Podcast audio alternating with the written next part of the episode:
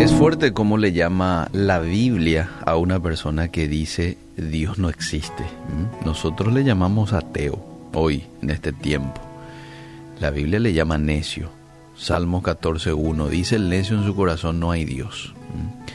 Y en este tiempo de reflexión quiero compartir contigo una conversación que tuvo eh, un peluquero ateo con un cristiano, un cristiano que fue a la peluquería de este a cortarse el pelo, recortarse la barba y como es costumbre en estos casos, uno entabla una conversación con la persona que te atiende, ¿no? Este, ¿Te suele ocurrir? Hablas con el peluquero, y a mí también. Hablamos, y más cuando hace rato vas a esa peluquería, entonces como que ya hay más feeling, ¿verdad? Este era el caso de este hombre que estaba hablando con, con el peluquero, hablaban de muchas cosas y tocaron varios temas hasta que de pronto aparece allí al tapete el tema Dios. Y el peluquero le dice al, al cristiano, fíjese caballero que yo no creo que Dios exista, como usted dice. ¿Pero por qué dice eso usted? le preguntó el cliente. Pues es fácil, dijo el peluquero. Basta con salir a la calle para darse cuenta de que Dios no existe, o dígame acaso si Dios existiera. ¿Habrían tantos enfermos? ¿Habrían niños abandonados? Si Dios existiera, no habría sufrimiento ni tanto dolor para la humanidad. Yo no puedo pensar, le dijo el peluquero, que exista un Dios que permita todas estas cosas. Dice que el cliente se quedó pensando un momento, probablemente ahí, este, oró a Dios, al Espíritu Santo, ¿qué le respondo? ¿Qué digo? Pero al final decidió no responder para evitar una discusión. Se cayó nomás. Bueno, el peluquero dice que terminó su trabajo, le paga al hombre, el cliente sale del negocio y recién abandonada la peluquería, observó ahí a la media cuadra un hombre con la barba y el cabello largo. Al parecer hacía mucho tiempo no se cortaba y se veía muy desarreglado este hombre. Entonces entró de nuevo a la peluquería y le dijo al peluquero, ¿sabe una cosa? ¿Qué?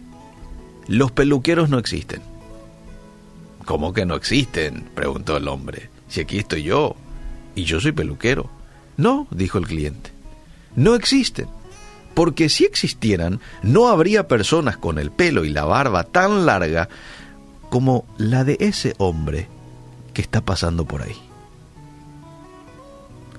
A lo que el peluquero le responde, ah, pero los peluqueros sí existen. Lo que pasa es que esas personas no vienen hacia mí. Exacto, dijo el cliente. Ese es el punto. Dios también existe.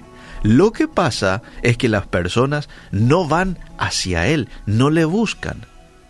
Y por eso hay tanto dolor y tanta miseria en este mundo.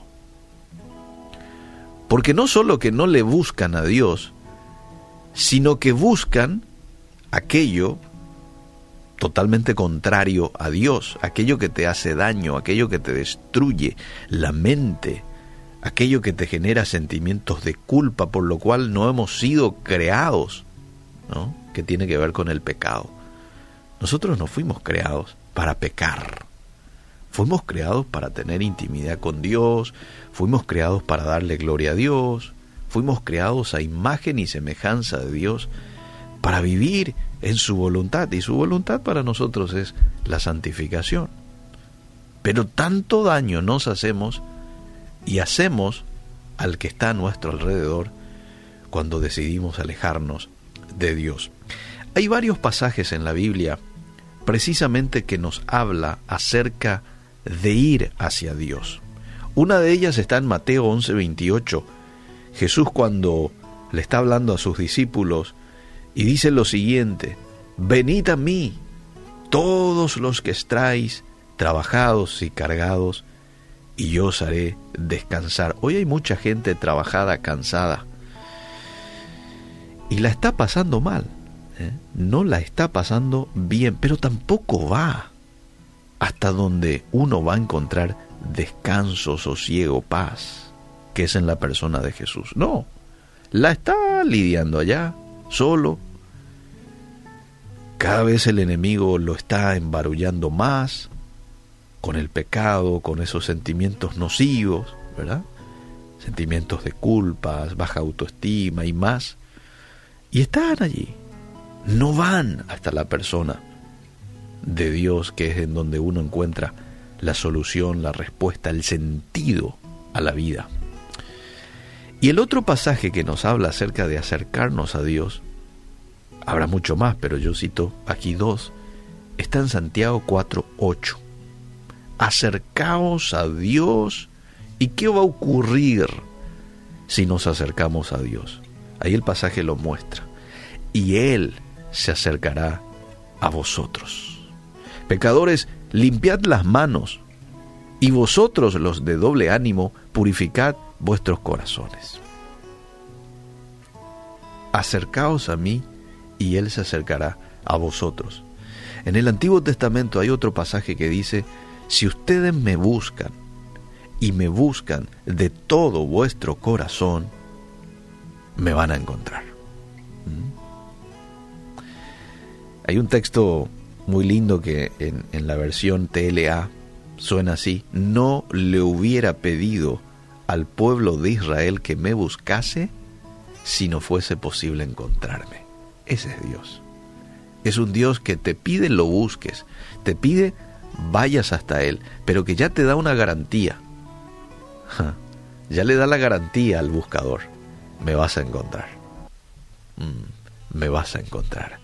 Que Dios nos ayude a poder ser hombres y mujeres que busquen a Dios y que tengamos este estilo de vida de búsqueda de Dios, porque solo en Él nuestra alma encuentra el descanso y la paz que necesitamos.